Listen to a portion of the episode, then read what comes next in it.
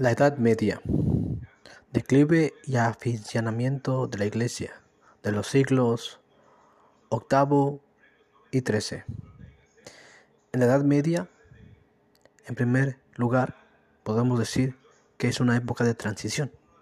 Es una edad creadora, rica, llena de idealismos, pero que también en la Edad Media existe un declive de la fe, en un caos espantoso, pero que también se va a recuperar con la espiritualidad y va haciendo de ella algo muy interesante para la vivencia de la fe dentro de la iglesia. La espiritualidad popular. Las tendencias histográficas actuales dan importancia a la suma popular. ¿Por qué? Porque en la Edad Media es un campo privilegiado en cuanto a pueblos enteros analfabetos crean una simbiosis espiritual entre cristianismo y pagonía. La paganía, es decir, aquello que viene de otros pueblos, que lo van adaptando poco a poco a la fe cristiana. En el ambiente socio-religioso y cultural, la decadencia cultural y va haciendo una gran ignorancia, ya que pocos hombres saben leer y se preparan en, la, en las cuestiones intelectuales. La transmisión de la fe se va haciendo mediante lo oral.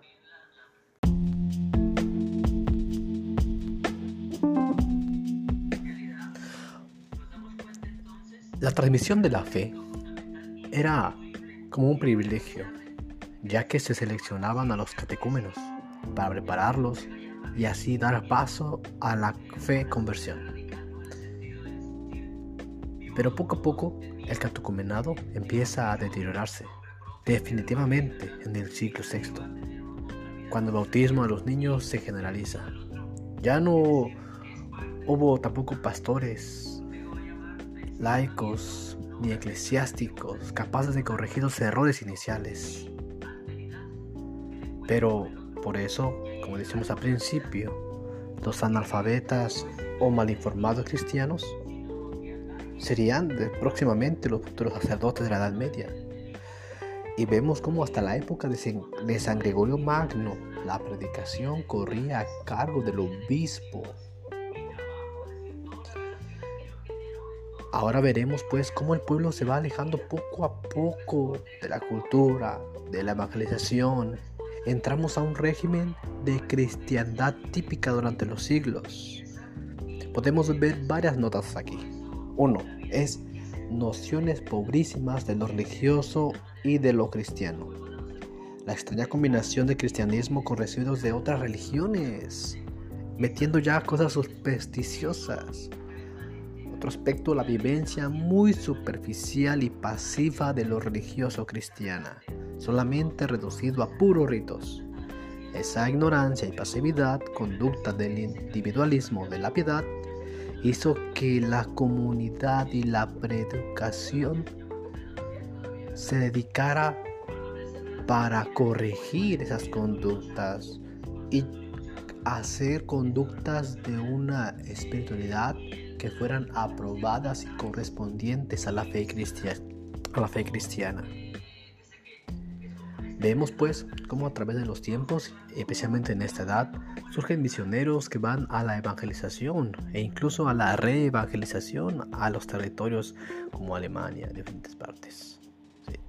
Ahora vemos cómo pues los monjes van tomando también gran importancia y van haciendo de, de la vida monacal algo muy importante, algo de lo más importante podemos decir que muchos pensaban y decían que la única forma de perfección era la vida monacal. Muchos pensaban eso y se empezaron a dividir a la cristiandad en tres aspectos. En el laicado, en el clero y en los monjes vemos como en la gran escolástica es donde se define la vida religiosa como estado de perfección.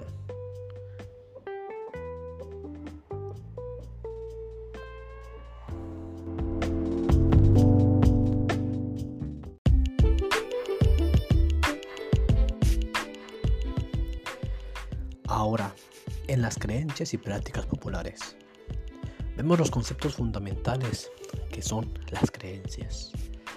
Vemos cómo el Dios que trajo Cristo se va adaptando más y se acomoda más al Dios del Antiguo Testamento. Así que el Dios de los pueblos cristianos bárbaros no es un padre, sino un Señor terrible, juez de hombres y protector contra las fuerzas del mal. También hay castigo, el pacto, la fidelidad que se rompe. Vemos como Dios también se va haciendo el garante de la verdad, defensor de la inocencia de los que confían en Él contra la maldad de los hombres. Por eso se va introduciendo el concepto de juicio de Dios.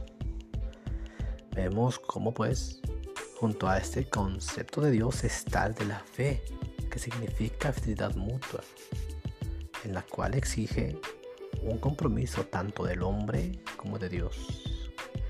Y es ahí donde los misioneros van explotando esta idea, van haciendo y van manejando, diciendo que la gracia no es un mero don, sino algo que se tiene derecho como mérito de las buenas obras, y que el pecado es romper el pacto de la fidelidad, y por eso Dios tiene que castigarlo socialmente y tiene que ser aplacado con el sacrificio.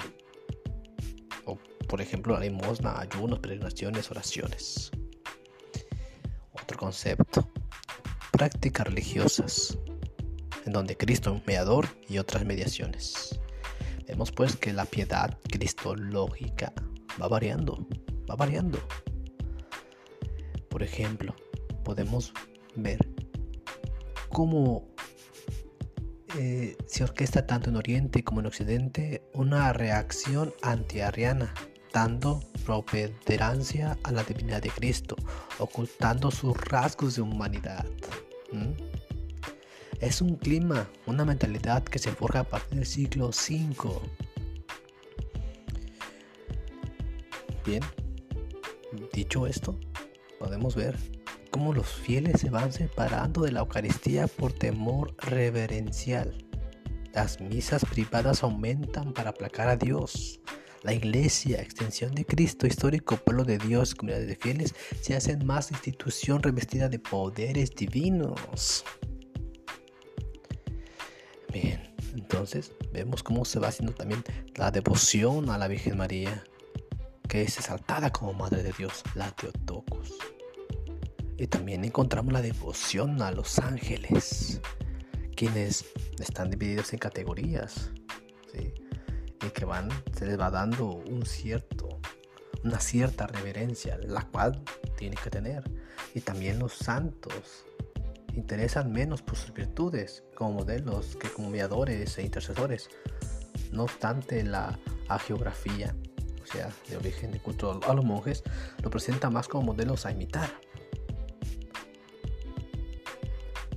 Los santos son también protectores de las ciudades, por eso abundan tanto en los edificios y en las catedrales. Otro aspecto muy importante son las prácticas religiosas, que se convierte tanto en el ritualismo, donde podemos ver que pues la vida liturgia, la pureza, la pureza legal y la moral sexual van haciendo conceptos que se van manejando dentro del misterio cristiano. Y vemos cómo San Gregorio Magno se preocupó mucho por dotar a la iglesia de un culto digno. Entonces, el pueblo se distancia de la liturgia, se individualiza la vida cristiana, su espiritualidad.